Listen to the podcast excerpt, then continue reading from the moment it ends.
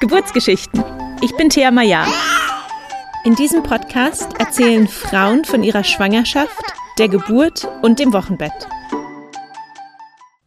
Hallo und herzlich willkommen zu einer neuen Folge vom Geburtsgeschichten Podcast. Mein heutiger Gast ist Antje, die uns von ihrer Geburt im Geburtshaus erzählt.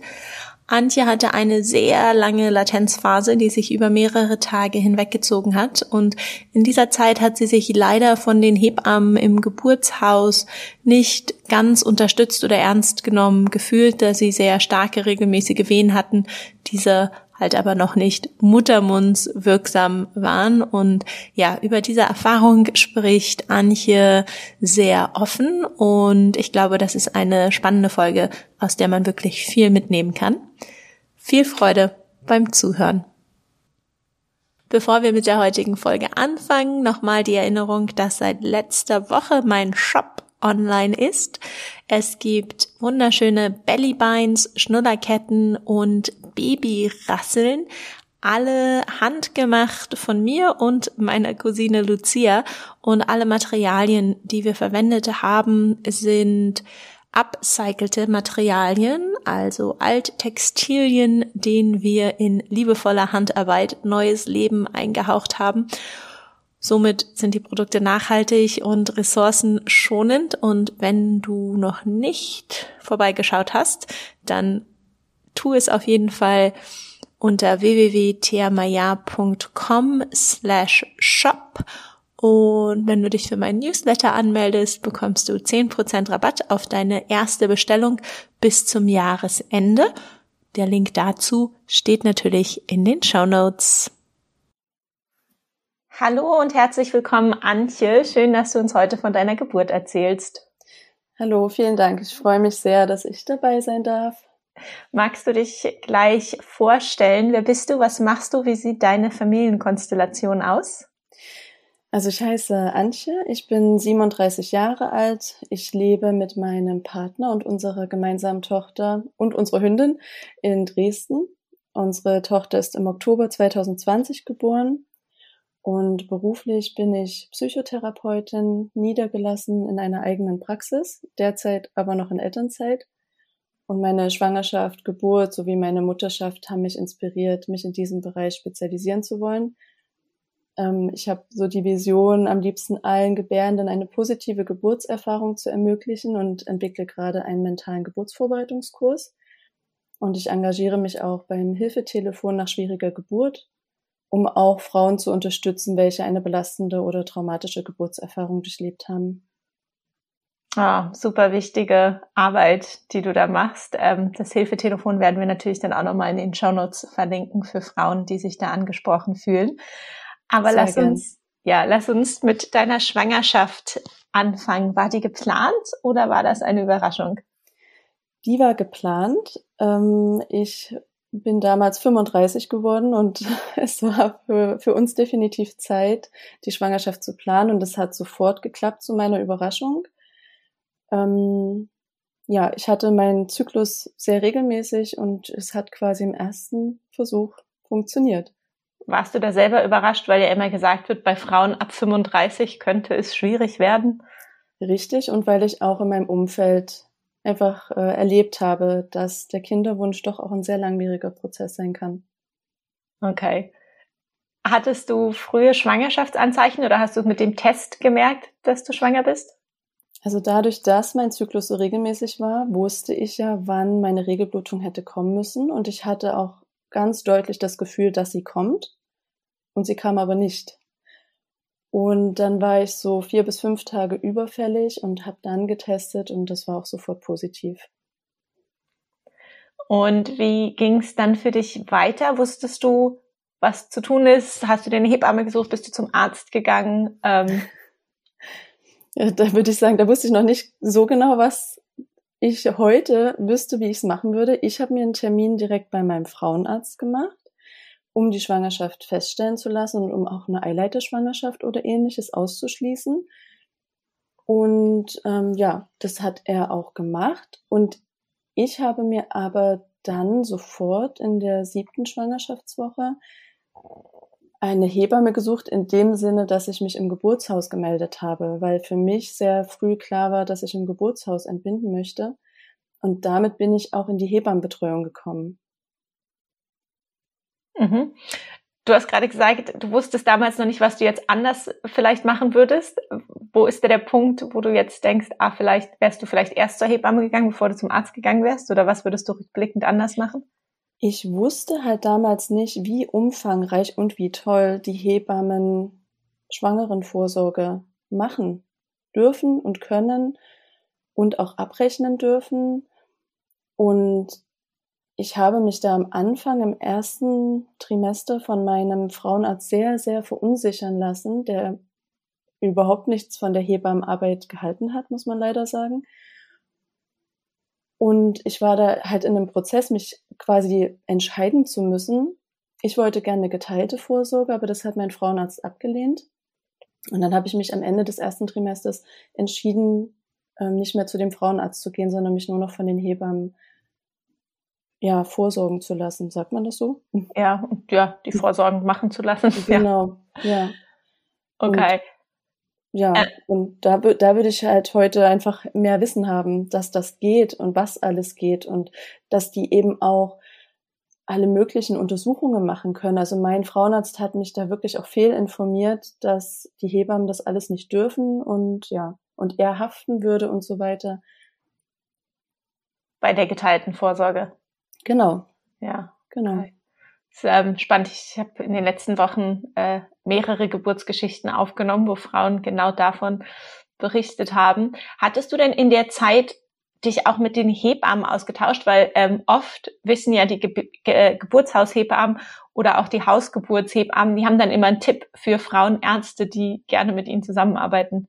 Korrekt, genauso war es bei mir auch. Ähm, die haben mir dann eine Frauenärztin empfohlen, die auch ähm, an das Krankenhaus angebunden ist, welches sozusagen am nächsten zum Geburtshaus gelegen ist, so dass man dann dort in der frauenärztlichen Betreuung sein kann, plus eben auch im Krankenhaus angemeldet ist für den Fall einer Verlegung. Was ja auch ein Riesenthema ist, was ja sehr kritisch beäugt wird, ähm, ne, wenn man aus einer Geburtshausgeburt oder Hausgeburt kommt und verlegt werden muss ähm, und da war die Zusammenarbeit dann super. Die geteilte Vorsorge hat perfekt geklappt. Ich habe dann noch die ähm, zwei Ultraschalluntersuchungen bei der Frauenärztin gemacht und sonst hat die mich aber weitgehend, ich sag mal, in Ruhe gelassen. Ja, weil du ja in besten Händen bei den Hebammen warst. Richtig, genau. Und sie das eben auch so empfunden hat, dass die Hebammen das eben hervorragend machen. Ja, schön. Ähm, wie ging es dir denn in der Schwangerschaft, gerade auch im ersten Trimester? Hattest du viele Schwangerschaftssymptome? Ähm, ich würde sagen, dass es gerade im ersten Trimester ähm, die Übelkeit vorrangig war. Ich habe mich selten übergeben, aber ich hatte jeden Tag, also ich würde so sagen, ab der achten Schwangerschaftswoche so jeden Tag das Gefühl, als hätte ich am Abend zuvor zu lange Party gemacht. Ähm, und ich habe ja, also jeder sagt ja, das geht so bis zur zwölften Woche und dann ist das vorbei. Bei mir ging das so bis zur zwanzigsten Schwangerschaftswoche. Mhm. Und danach hatte ich das nur noch vereinzelt.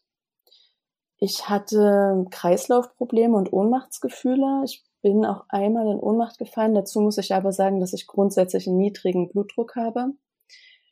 Und auch dann im Sommer, also ich bin dann über den Sommer ja gegangen, im Oktober ist sie ja geboren. Da war mein Kreislauf und mein Blutdruck äh, schon echt mitgenommen. Da hatte ich immer gerade früh damit zu kämpfen. Und das Schwierigste für mich war in der achten Schwangerschaftswoche eine Blutung.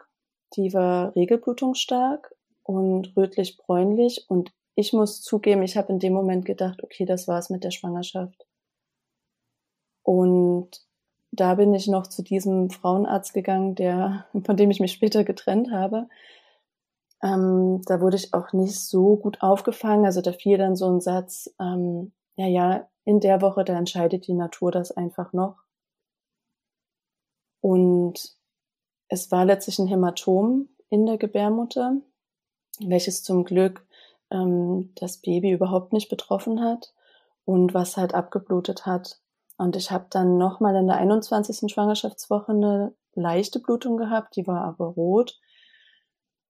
Und das hat mich auch wieder besorgt. Da hatte ich aber einen Ultraschalltermin am nächsten Tag. Und ähm, ja, da wurde dann klar, dass das irgendwo von außerhalb des, des Uterus kommen muss, diese Blutung. Und ich muss auch sagen, ich hatte eh eine erhöhte Blutungsneigung. Also ich habe so dieses Gefühl gehabt, meine Schleimhäute waren halt sehr durchblutet. Ich habe oft Nasenbluten gehabt. Mhm. Und ähm, ja, in diesem Rahmen hatte ich Blutungen. Aber ich, ich bin halt vorher in die Schwangerschaft reingegangen und habe gedacht, okay, also wenn ich schwanger bin, dann blute ich nicht. Und sobald ich blute, ist irgendwas ganz, ganz Schlimmes. Und das war in meinem Fall zum Glück nicht. Ja, das finde ich auch ähm, nochmal spannend, dass du das sagst. Man denkt ja bei Blutung immer sehr schnell an Fehlgeburt. Mhm. Und das ist natürlich sehr oft leider auch der Fall, aber es gibt halt auch Fälle, wo die Blutung woanders herkommen kann. Wie war das denn in der achten Woche, als du da dann beim Frauenarzt warst? Hat der dann Ultraschall gemacht und hat man dann einen Herzschlag gesehen oder? Genau, genau. Da habe ich den, den ersten Herzschlag gesehen. Er hat einen Ultraschall gemacht und es war eben ein sehr großes Hämatom. Da war auch so ein Thema, da wurde mir viel, also ein, ein großes Schuldgefühl gemacht. Im Sinne von, na, da hat die Mama wohl zu schwer gehoben. Ungefähr so. Wo ich, ja, wo ich auch heute weiß, so ein Hämatom, also das, ja, wo, wo das genau herkommt, das kann man eben nicht so, ja, nicht so genau sagen, aber er hat das quasi sofort auf mein Verhalten geschoben. Auch ein Grund, weshalb ich nicht mehr bei ihm dann geblieben bin. Ja. Ja, ich, mir steht gerade der Mund ein bisschen fassungslos äh, offen. Tut mir total leid, dass du da durch musstest und super, dass du die Entscheidung getroffen hast, zu dem Arzt nicht mehr zu gehen. Aber es kann ich mir vorstellen, dass das ähm, ziemlich herausfordernd ist, wenn man da so eine Blutung hat, sowieso Angst hat um die Schwangerschaft und dann noch die Schuld in die Schuhe geschoben bekommt. Ja. Puh. Hm. Ähm, nach der 20. Woche, als dieses flaue Gefühl von verkatert sein wegging, wie ging es dir dann danach in der restlichen Schwangerschaft? Ich war echt super fit. Ich war super fit, ich war beweglich bis zum Schluss. Ähm, wir hatten ja damals schon unsere Hündin. Ich bin lange, also habe lange Spaziergänge gemacht oder bin Fahrrad gefahren. Ich hatte echt eine unkomplizierte Schwangerschaft, muss ich sagen. Und bin da sehr, sehr froh drum, weil auch das habe ich anders natürlich erlebt in meinem Umfeld. Ja, du hattest ja vorhin angesprochen, du hast deine eigene Praxis, das heißt, du bist selbstständig. Wie lange hast du noch gearbeitet? Ich habe bis zum Mutterschutz gearbeitet. Ich hatte auch, muss man leider sagen, Glück. Ähm, ich bin freiwillig gesetzlich versichert. Das ist jetzt vielleicht so eher ein deutsch, deutsches Thema, weiß mhm. ich nicht genau. Ja. Ähm, aber es ist nicht selbstverständlich, Mutterschaftsgeld zu erhalten als Selbstständiger. Und dadurch, dass ich aber Krankengeld ähm, mitversichert habe über die gesetzliche Versicherung, stand mir auch Mutterschaftsgeld zu. Und deswegen bin ich dann sechs Wochen vor der Geburt in Mutterschutz gegangen. Ah, super, dass du das gerade nochmal ansprichst. Es ähm, gibt gerade auch eine Petition, mhm. äh, die jetzt vor dem Deutschen Bundestag gekommen ist, äh, den Mutterschutz für alle von halt Selbstständigen in Deutschland, weil da nicht alle so viel Glück haben. Hier in Österreich ist es zum Glück ähm, besser geregelt und wir Selbstständigen bekommen auch Mutterschutz acht Wochen vor und nach der Geburt. Wow, ja, also in Deutschland ja. sind es ja sechs Wochen vor der Geburt und acht Wochen nach der Geburt. Beziehungsweise wenn man über den Termin geht, dann entsprechend länger. Also ja. Ja. Also dann, ja, das ist eigentlich, also vom Geld her ein Vorteil, über den Termin zu gehen. ah, okay, hier in Österreich wird das dann verrechnet, quasi, weil man. Nee, also in meinem Fall, also ja, kann auch sein, dass sich das mal ändert oder so, aber in meinem Fall war es tatsächlich so, es wurde hinten ange, angerechnet. Okay. Super. Wie war es denn dann für dich, so als Selbstständige in den Mutterschutz zu gehen? Ist es dir leicht gefallen, ähm, abzuschalten, runterzukommen? Ehrlich gesagt, ja. Aber ich glaube, das äh, liegt daran, dass mir das grundsätzlich ganz gut fällt, äh, also ganz leicht fällt und ich habe das auch gut vorbereitet. Also da fand ich auch, dass die Schwangerschaft lang genug war, auch meine Patienten vorzubereiten, das alles ein bisschen in trockene Tücher zu bringen, Therapien abzuschließen, beziehungsweise dann auch an Kolleginnen weiterzuleiten. Und dadurch waren alle meine Patienten gut versorgt und ich konnte tatsächlich gut abschalten. Super. Wie hast du dich denn zusammen auch mit deinem Partner auf die Geburt vorbereitet? Habt ihr im Geburtshaus einen Vorbereitungskurs gemacht und war das überhaupt möglich mit Corona? Nein. Ähm, Also ich bin ja im Januar 2020 schwanger geworden und wir wissen, wie das weitergelaufen ist das Jahr. Es war weder ein Präsenzkurs möglich, ähm, noch haben überhaupt Kurse stattgefunden. Zu der Zeit war ja alles auch noch sehr drunter und drüber, wie das überhaupt läuft. Mein Partner ist auch, also einmal ist er zur Vorsorge mitgekommen, also durfte er mitkommen, sonst wurde er zu allen Untersuchungen, ähm, also Ultraschalluntersuchungen ausgeschlossen. Ins Hebammen, also ins Geburtshaus konnte er mitkommen. Ähm, aber auf jeden Fall, nein, wir haben keinen Geburtsvorbereitungskurs machen können. Und ich habe mich dann in der Gesamtsituation und weil mir eine der Hebammen das empfohlen hat, für einen Online-Hypnobirthing-Kurs entschieden und habe mich mental auf die Geburt vorbereitet. Und hast du da deinen Partner mit eingebunden? Ja, total. Also äh, wir haben zusammen Videos geschaut und ich habe, ähm, also ich habe ja selber beruflich Erfahrung mit Hypnosen. Also sage ich jetzt so, als ob das selbstverständlich wäre. Ähm, ich habe Erfahrung damit. Ich habe Hypnosen auch beruflich schon vorher genutzt zur Schmerzbewältigung. Also ich ähm, habe mich im Traumabereich spezialisiert und habe viel mit Traumapatienten gearbeitet und die haben natürlich auch häufig nach Traumatisierungen körperliche Beschwerden auch eben Schmerzen. Und in diesem Zusammenhang habe ich Hypnosen beruflich angewendet und auch bei mir selbst angewendet, wenn ich irgendwelche Beschwerden hatte. Und deswegen war ich vorerfahren und ähm, auch total offen und habe auch meinen Partner da von Anfang an mit einbezogen. Und äh, ja, ich musste nicht viel überzeugen, aber ich habe ihn, hab ihn überzeugt. Okay. Und weil ihr jetzt ja gar nicht so, sag ich mal, einen klassischen Geburtsvorbereitungskurs gemacht habt, ähm, hat dein Partner oder ihr euch auch zusammen irgendwie darauf vorbereitet, wie so der physiologische Ablauf der Geburt aussieht? Da würde ich sagen, hat mein Partner sich nicht so darauf vorbereitet. Ich schon. Ich ähm, habe eine befreundete Osteopathin, bei der ich auch in der Schwangerschaft regelmäßig war was äh, ich als super empfunden habe. Und mit ihr habe ich, also wie gesagt, dadurch, dass gar keine Kurse so richtig stattfanden, habe ich mit ihr darüber gesprochen und sie hat mir ganz viel gezeigt und ähm, ja, mir erklärt und ja, eben auch gespürt, wie mein Kind liegt und ja, hat auch mein Körper vorbereitet auf die Geburt.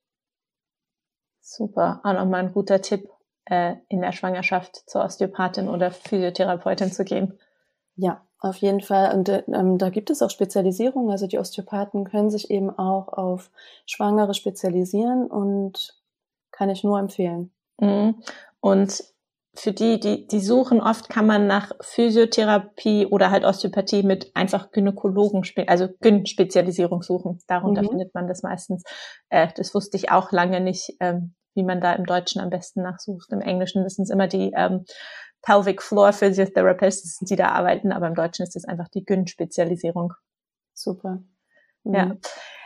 Wie ging es dir denn dann in den letzten Tagen und ähm, auch Wochen vor der Geburt? Du hast schon gesagt, du bist über den Termin gegangen. Wie ging es ja. dir so auf den letzten Metern?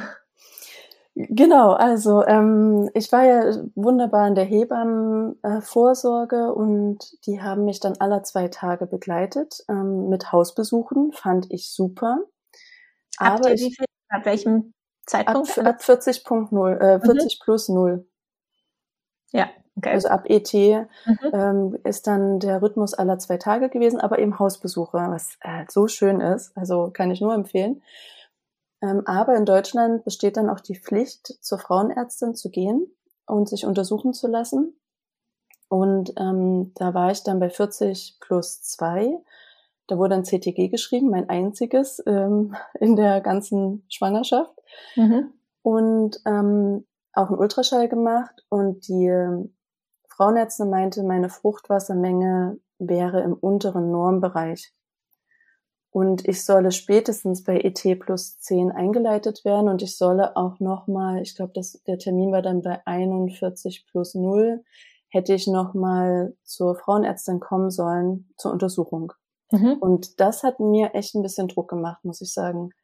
Ich, also ich muss sagen, ich bin nicht so super oder gefühlt nicht so super vorbereitet gewesen. Ich habe mich gefreut, über einen Termin zu gehen um die Zeit nochmal so ein bisschen echt zu genießen. Ähm, ja, einfach so dieses Wissen, es war dann alles vorbereitet und dann mich so, ja, das einfach zu genießen, dass sie jetzt jederzeit kommen dürfte und ja, auch je, auf jeden Fall irgendwann jetzt kommen wird. Und die Frauenärztin hat dann doch irgendwie so ein bisschen Druck erzeugt bei mir. Mhm. Und mhm. Wie bist du dann, äh, also was hast du dann gemacht, als du nach Hause gegangen bist? Hast du versucht, irgendwie alles Mögliche zu tun, um die Geburt natürlich äh, anzuregen, einzuleiten? Alles Mögliche würde ich nicht sagen. Ich habe mit meinen Hebammen Kontakt aufgenommen. Ähm, und sie haben dann, auch, weil das, ähm, ja, das, was mich irritiert hat, war, dass zwei Tage vorher die Hebamme sagte, die Fruchtwassermenge wäre super. Und zwei Tage später war sie plötzlich an der unteren Norm und dann habe ich eben meine Hebammen kontaktiert. Sie kam dann zum Hausbesuch, hat getastet und meinte, es wäre regelrecht aus ihrer Sicht. Ne? Und äh, trotzdem erzeugt es, ja, es erzeugt halt einfach ein bisschen Druck auf allen Seiten. Und ich habe mich nicht auf alles Mögliche eingelassen. Ich habe klassische natürliche Sachen gemacht, wie Himbeerblättertee oder ähm, mein Bauch mit Öl einzureiben. Ähm, aber ich habe nicht, ja, ich habe nicht für mich den Druck gespürt, dass ich jetzt da mit aller Macht hinterher sein muss. Mhm. Und wie lange hat es dann noch gedauert, bis die Geburt anfing? Ja, genau. Also ähm, im Grunde bei 40 plus 3 hatte ich äh, eine beginnende Zeichnungsblutung, wo ich auch wusste, also der Schleimfropf löste sich und ich wusste, das heißt jetzt noch nicht unbedingt, dass es losgeht. Ähm, aber innerhalb der nächsten zwei Wochen, aber das war eh klar vom Termin her, äh, wird es passieren. Und ich hatte dann bei 40 plus 5 das erste Mal Wehen. Und ähm, ja, da ging für mich die Geburt los, äh, wie ich jetzt mittlerweile weiß, für die Hebammen nicht unbedingt. ähm, denn das waren noch sehr frustrane Wehen, nennen, nennen die Hebammen das, glaube ich. Ähm, also die Wehen waren da. In meiner Wahrnehmung eben auch regelmäßig alle fünf bis sieben Minuten und der Schleim verplöste sich eben immer mehr. Aber die haben dann am Morgen, also das begann so in der Nacht und am Morgen haben die einfach wieder aufgehört, komplett.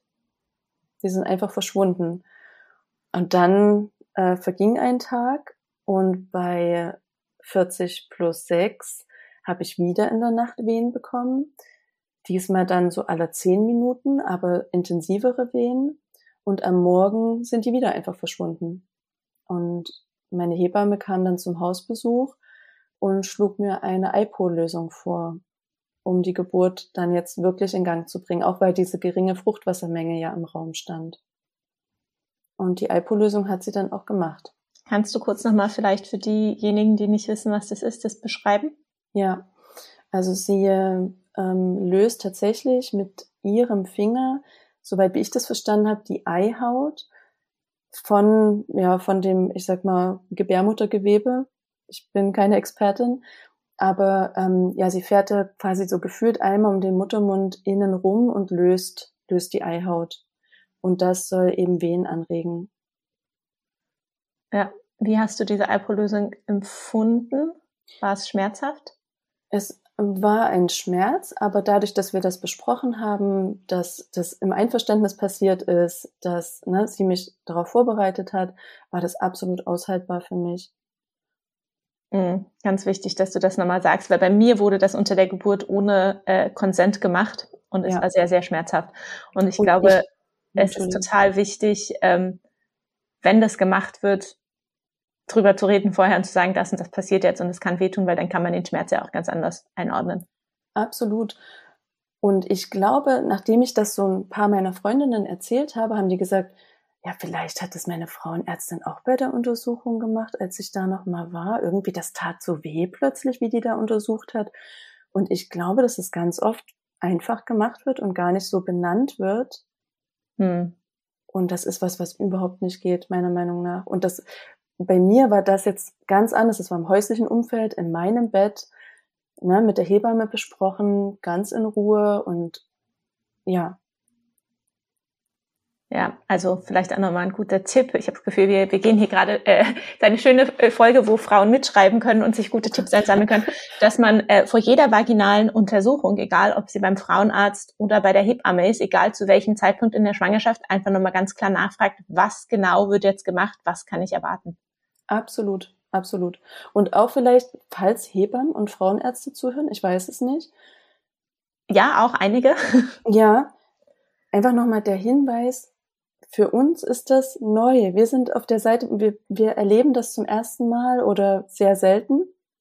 Und ich kann verstehen, dass das für andere Daily Business ist.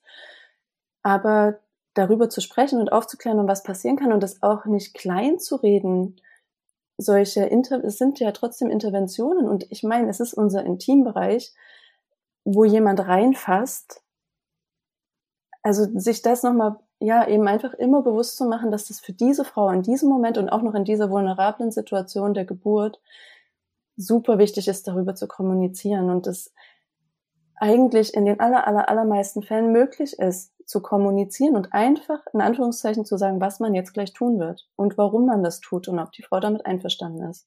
Ja, und ich weiß, dass das ähm, vielleicht ein krasser Vergleich ist, aber ich denke mir immer, in jeder anderen Situation, wo ein Mensch seinen Finger in meiner Vagina hat und etwas tut, was ich nicht möchte, ist per rechtlicher Definition ein sexueller Übergriff.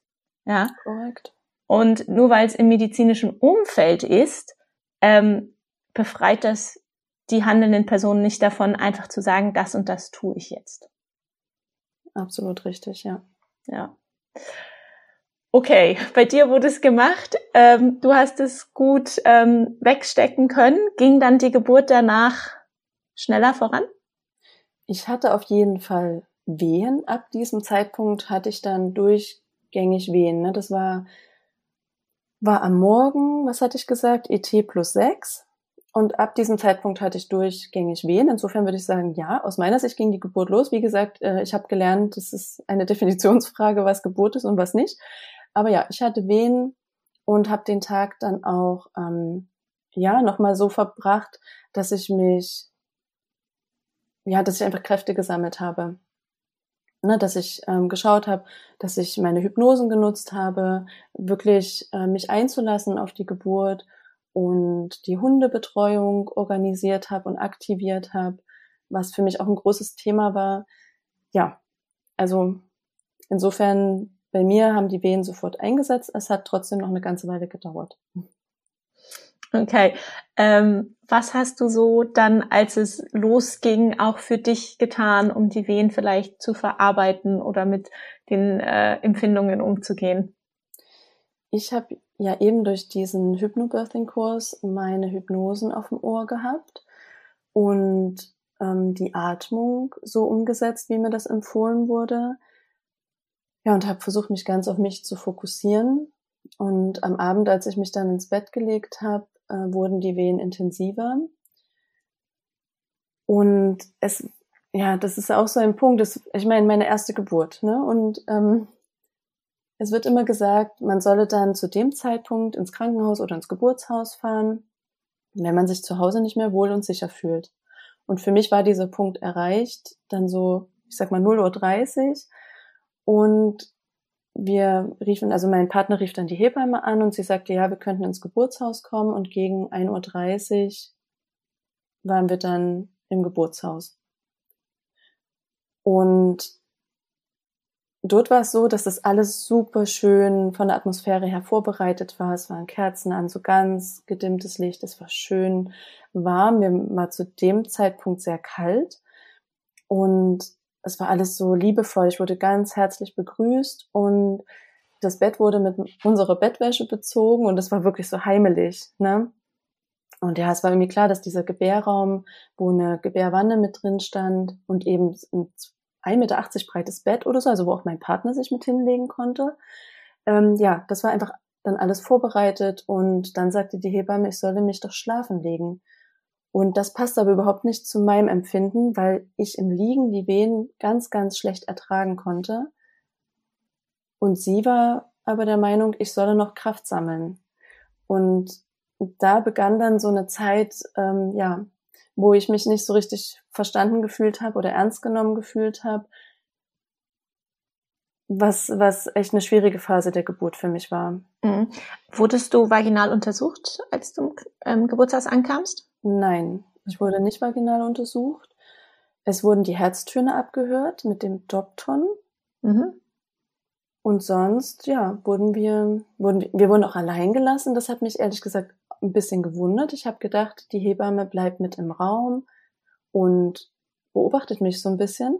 Aber sie hat uns ganz in Ruhe gelassen. Ja, sie, sie, also ihre Haltung war, wir sollen mal schlafen und Kraft tanken. Okay, und ähm, schlafen hat dann aber nicht geklappt, vermute ich.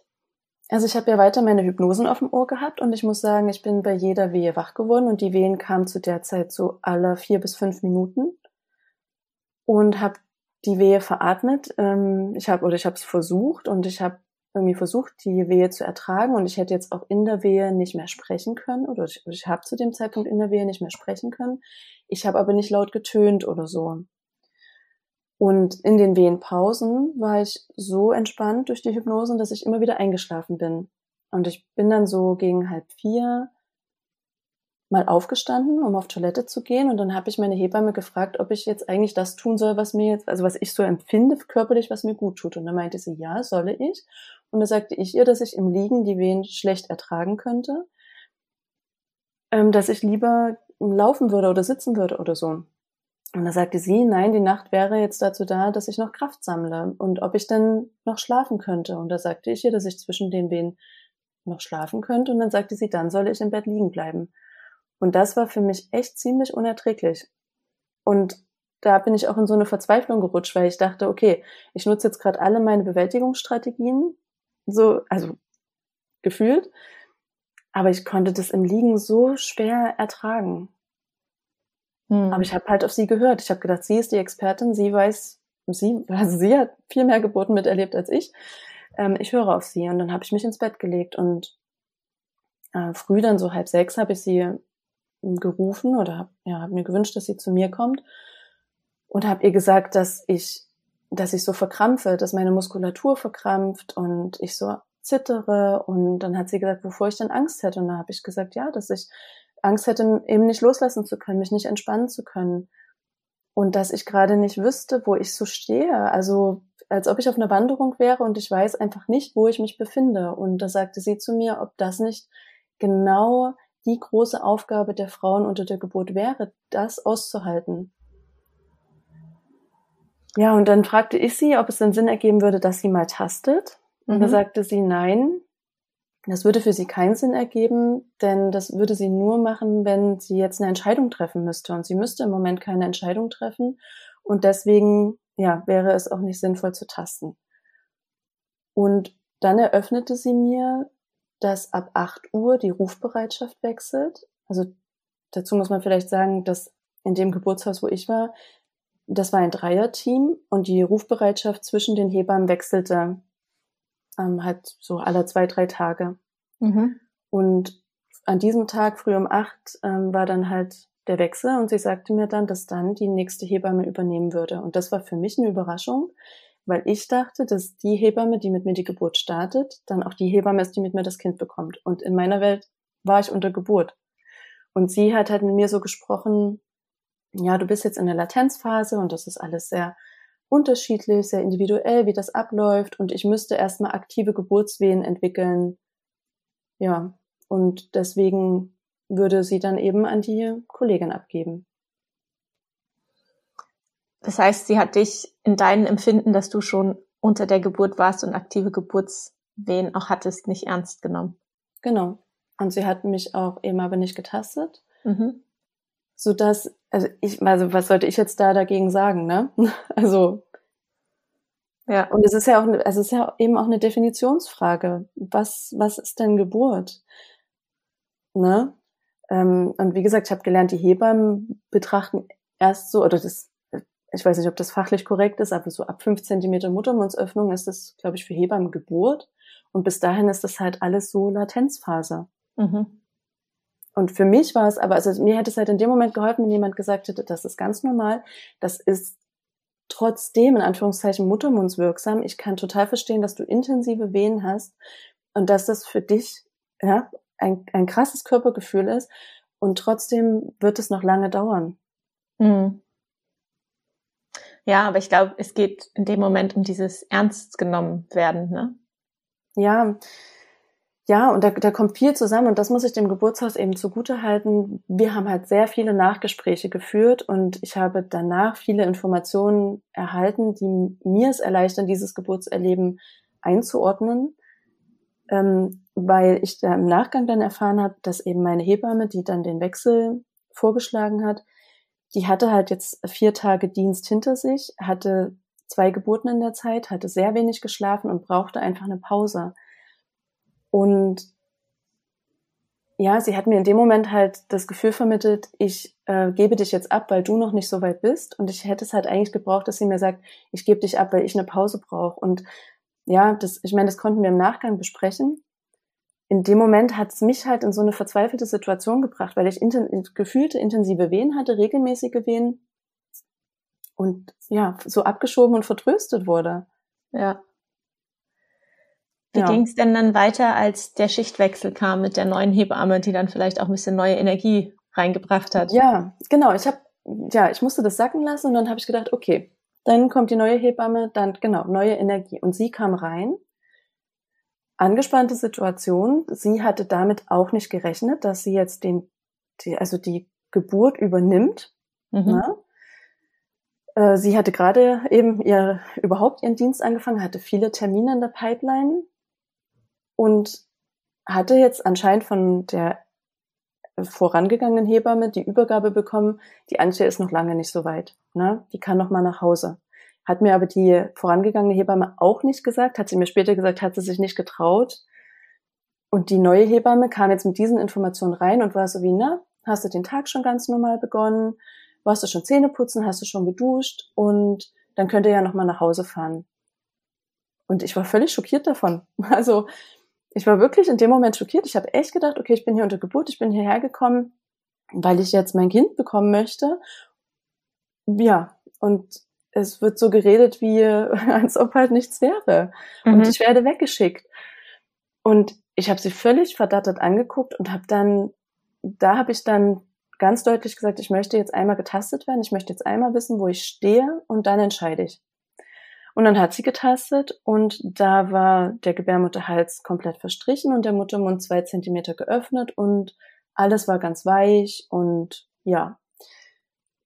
Und das war für mich echt ein harter Aufprall, so, weil ich dachte, ja, okay, zwei Zentimeter ist halt nichts. ähm, und auch sowas dachte wie, ja, okay, dann hatten die jetzt hier alle recht. Und was kommt denn da jetzt auf mich zu?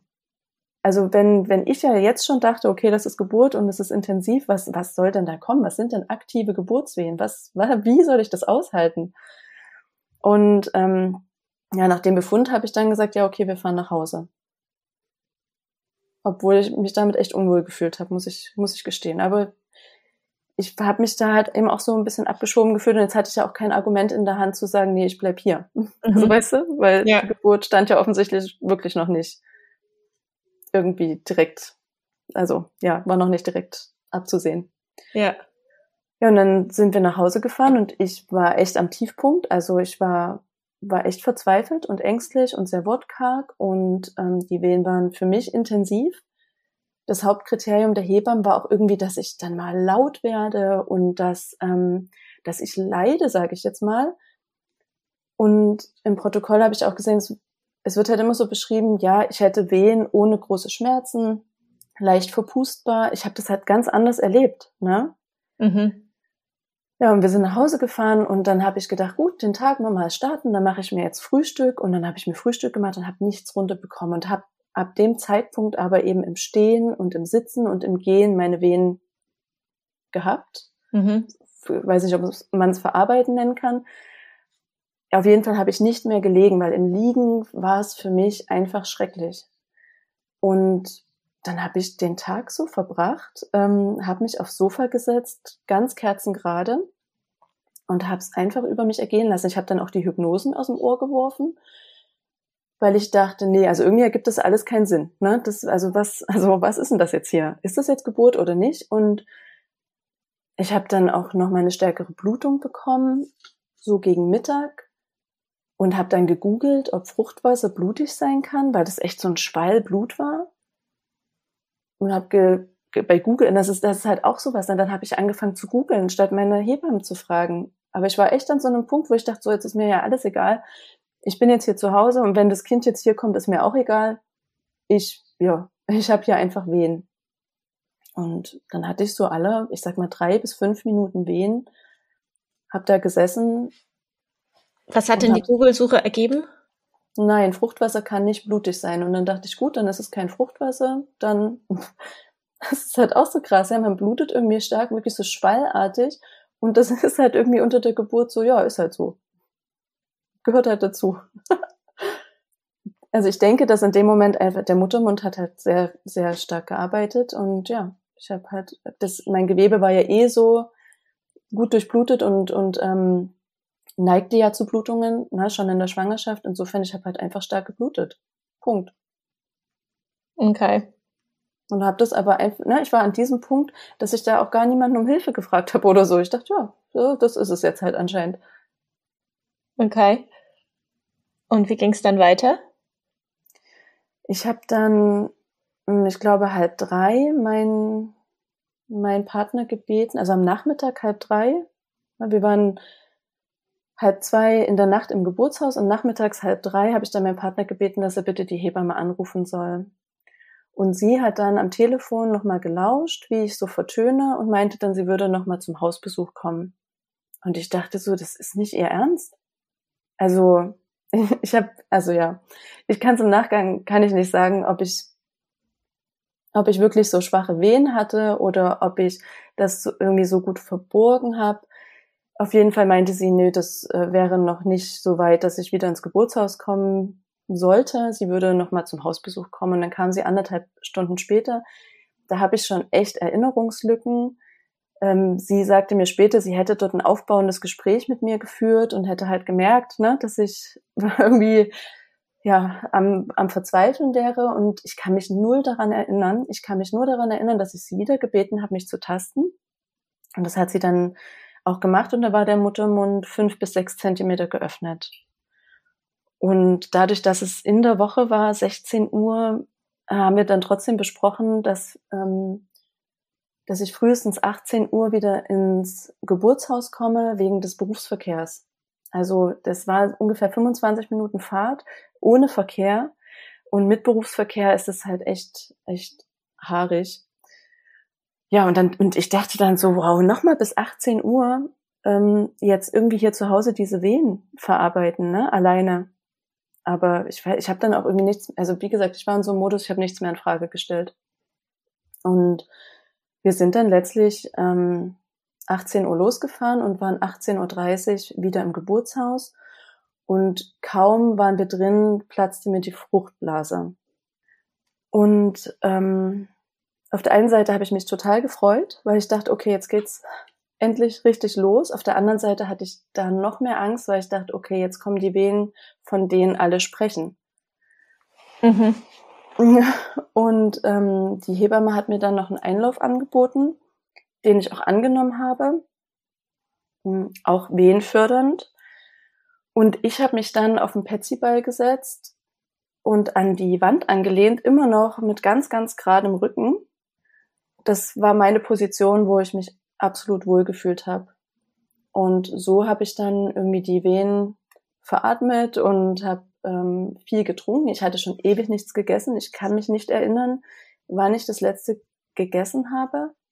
Aber es war mindestens 24 Stunden her. Und ich habe dann so ein bisschen Apfelsaft getrunken und Wasser getrunken. Und ähm, ja, hatte aber so ein Gefühl von, okay, jetzt, jetzt ist Geburt. Jetzt äh, war auch die Hebamme da, die Hebammenschülerin war mit dabei und mein Partner war mit im Raum und ja, es ging gefühlt los. Und die Wehen habe ich persönlich jetzt aber nicht als schlimmer empfunden. Ich habe mir dann zu dem Zeitpunkt auch die Hypnosen wieder ins Ohr, also, also haben mir die wieder angehört. Und ich bin mit den Wehen halt ganz gut zurechtgekommen. Und dann war es, also das weiß ich jetzt nur aus dem Protokoll, ich habe nicht mehr auf die Uhr geguckt und ich habe dort, wie gesagt, auch schon Erinnerungslücken oder ähm, Zeit, Zeitverluste sozusagen. Aber aus dem Protokoll weiß ich, dass ich dann halb zehn am Abend die Hebamme gebeten habe, mich zu tasten. Ich hatte aus der Nacht vorher gelernt. Ich habe mir gedacht, ähm, ich will jetzt hier wissen, wo ich stehe. Und ich habe sie gebeten und dann hat sie getastet und meinte, ja, der Muttermund ist vollständig geöffnet, der ist butterweich. Punkt. Und ich war selber ein bisschen überrascht davon, weil ich hatte auf die Übergangsphase gewartet. Also gewartet, ja, es klingt so, ne? Aber ich habe ich hab halt Befürchtungen gehabt. Aber ich, also ich kann es nicht anders sagen, als dass ich halt mit diesen Wehen einfach so umgegangen bin und nicht laut geworden bin, äh, nicht in den Wehenpausen gelitten habe oder nicht mehr ansprechbar war oder so. Ich habe das einfach irgendwie, ja, einfach irgendwie so gemacht. Du hast es gemeistert. Gemeistert, danke. Und dann war der Muttermund also vollständig und dann dachte ich, okay, alles klar. Ähm, auch da, ich hatte vorher in der Information, die ich so hatte, dachte ich, okay, zwei Stunden Austreibungsphase, also spätestens in zwei Stunden ist das Kind da. Aber jetzt das Wissen, ja, muss nicht so sein. ähm, ja, auf jeden Fall, okay, also ich hatte ja gar nicht dieses Gefühl, äh, jetzt von außen, also nee, Quatsch, ich hatte nicht das Gefühl von innen, dass ich jetzt durch die Übergangsphase durch bin und jetzt kommt die Pressphase. Da ich, da das alles so fließend war, ja, hab, stand ich dann irgendwie da wie vorher und habe irgendwie die Wehen, die kamen und ich habe sie einfach irgendwie veratmet. Ähm, habe dann auch angefangen zu tönen und ja, ähm, es zog sich aber in Anführungszeichen. Also ich merkte körperlich erstens, wie meine Tochter super aktiv mitgearbeitet hat. Die hat sich so mit den Füßen richtig oben am, am Brustkorb abgestoßen und ich habe gemerkt, wie sie sich ins Becken gedreht hat und wie sie sich tiefer bewegt hat. Aber es hat sich für mich nicht unaushaltbar angefühlt. Das klingt vielleicht total komisch und und ich habe auch viel darüber nachgedacht, was das war, denn es war trotzdem schmerzhaft. Aber ich habe zu jedem Zeitpunkt das Gefühl gehabt von, okay, es geht vorwärts, das ist aushaltbar, das ist normal, das ist gut so. Und dieses ähm, innere Empfinden hat halt dazu geführt, dass ich das super annehmen konnte, obwohl das körperlich extrem herausfordernd war. Mhm. Und ähm, ja, und meine Hebamme war dann aber trotzdem auch so, ich, also wie gesagt, laut Protokoll, dann vergingen so zwei Stunden und das Kind war noch nicht auf der Welt.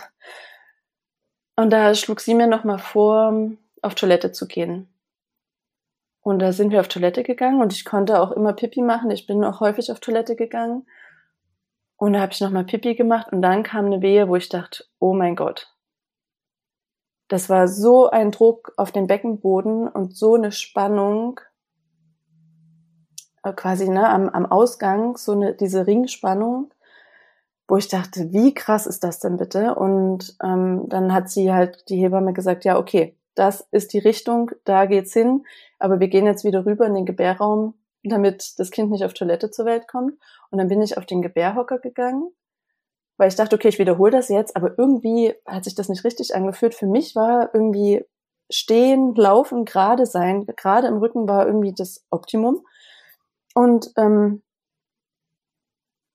ähm, ja, dann habe ich einige Wehen im Stehen gehabt. Und dann sagte sie, komm mal jetzt ähm, ganz, ganz am Ende lieber Richtung Boden. Dann bin ich in den Vierfüßlerstand ähm, gegangen, habe mich so auf dem Bett abgestützt und dann kamen zwei Wehen hintereinander und meine Tochter wurde innerhalb der zweiten Wehe komplett geboren, Kopf und Körper gleichzeitig. Ich mir dachte, wow, okay, so lange Zeit gelassen und dann so ein Raketenstart. Ähm, ja, und dann lag sie da. Und dann, also zwischen meinen Beinen.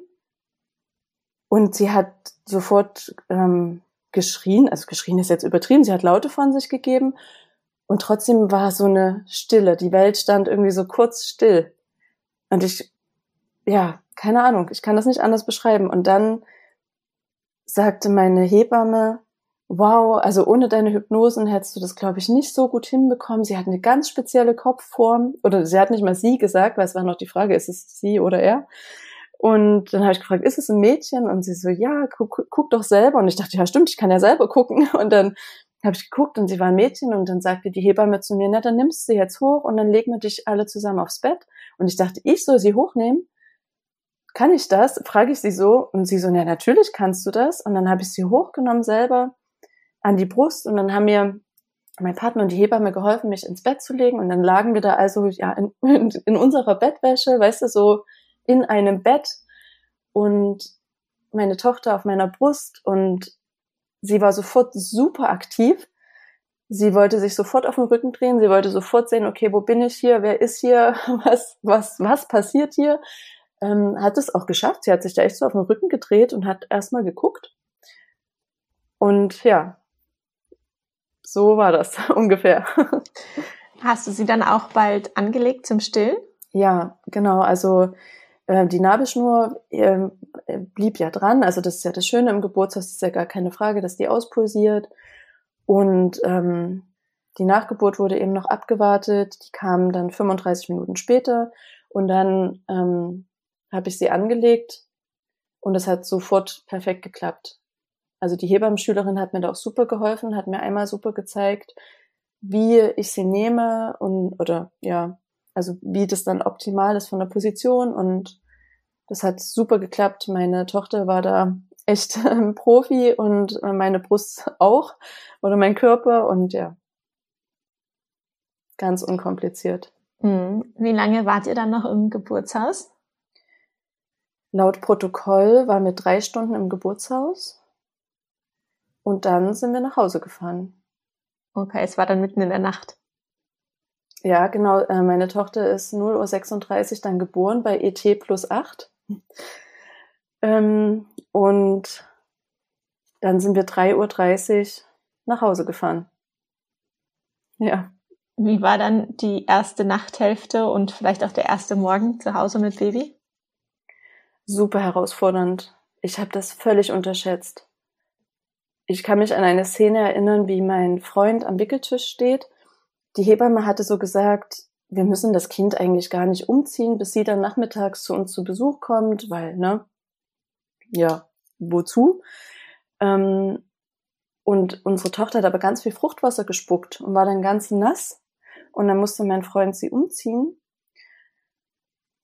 Und er war damit völlig überfordert und stand am Wickeltisch und sagte, eine ambulante Geburt ist ein Verbrechen an Erstgebärenden. und ja, wir waren, wir waren wirklich, ich meine, wir hatten YouTube-Videos angeguckt, wie man so ein Baby hochnimmt und trägt und wie man es wickelt und wie man es anzieht und auszieht. Aber ganz ehrlich, das war so ein zartes Bündel und wir waren so unerfahren, dass es, dass es also scheinbar unüberwindbar war. Ja. War es denn eine Erleichterung, als die Hebamme am Nachmittag kam? Hätte sein können, äh, aber auch da war sie wieder im Stress und wir haben noch viel, ähm, weil das, weil die Geburt mitten in der Nacht war, haben wir dann noch viel auch so ähm, Organisa äh, also so Dokument Dokumentation und so gemacht. Mhm. Und ja, sie hatte ehrlich gesagt wenig Zeit und auch wenig in Ohr für so solche Themen. Also so dieses, wie hebe ich überhaupt das Kind an? Das, ja, hatte ich das Gefühl, dass das nimmt gar nicht so viel Raum ein. Mhm. Wow. Wie ging es dir denn dann so in den nächsten Wochen? Weil es klingt ja doch, ähm, als sei die Geburt äh, für dich sehr, sehr schwierig gewesen, was ja dann häufig auch einfach äh, einen Einfluss auf das Wochenbett und die Zeit danach hast. Das ähm, Wochenbett verlief aus meiner Sicht super und total komplikationslos. Das Stillen hat super geklappt. Ich hatte keine Geburtsverletzungen. Ich hatte das Wochenbett sehr, sehr intensiv vorbereitet, ähm, einen Besuch ausgeladen. Wir hatten das organisiert, dass wir Essen gebracht bekommen jeden Tag und dass auch mal Freunde von uns unseren Hund ausgeführt haben. Und dadurch lief das Wochenbett wirklich super. Ähm, das Ding ist auch, ich habe in dem Moment die Geburt als ähm, als ziemlich gut wahrgenommen. Also diese, ich sag mal, diese Geburt im Sinne von, dass ich komme das zweite Mal im Geburtshaus an und meine Tochter wird geboren. Das war für mich grandios irgendwie, ne, wie ich das geschafft habe und mhm. äh, dass das so selbstbestimmt gelaufen ist, dass das interventionsfrei gelaufen ist. Ja, natürlich. Ja, dass ich die Hypnosen für mich nutzen konnte, das, das hat mir so ein, ein beflügelndes Gefühl gegeben. Und die Gespräche mit den Hebammen über diese Situation, wo ich mich nicht ernst genommen und abgeschoben gefühlt habe, die, die fanden erst ein paar Tage später dann statt, wo das so ein bisschen abgeflacht ist. Mhm. Und insofern war mein Start ins Wochenbett super und damit auch eigentlich alles, was damit zusammenhing. Liebe Antje, dann ist das vielleicht jetzt ein guter Punkt, deine Geschichte abzuschließen. Vielen Dank, dass du uns so detailreich ähm, mit auf deine Geburt genommen hast. Für die Frauen, die Interesse an deiner Arbeit und dein, deiner mentalen Geburtsvorbereitung haben, wo kann man dich finden? Ähm, die mentale Geburtsvorbereitung steckt ja noch ganz, ganz in den Kinderschuhen. Es gibt eine Homepage, die noch nicht mit Leben gefüllt ist und es gibt auch einen Instagram-Account. Die Homepage heißt sanft-geboren-werden.de und bei Instagram sanft-geboren-werden. Ähm, ich hoffe, dass sich das in der Zukunft mit Leben füllt und dass das auf Interesse stößt und dass ich viele Frauen unterstützen kann. Super, ich werde es auf jeden Fall verlinken und freue mich dann auch zu schauen, wie sich das weiterentwickelt. Danke. Das war die heutige Geburtsgeschichte von Antje. Ich hoffe, du konntest für dich etwas mitnehmen aus dieser Folge. Und wie immer zum Schluss die Bitte, dass, falls du es noch nicht getan hast, du den Podcast abonnierst und eine Sternebewertung hinterlässt in iTunes auch gerne ein paar Worte dazu schreiben, warum du den Podcast gerne hörst, damit einfach mehr Frauen von diesem Wissen über Schwangerschaft, Geburt und das Wochenbett profitieren können. Vielen Dank und bis nächste Woche.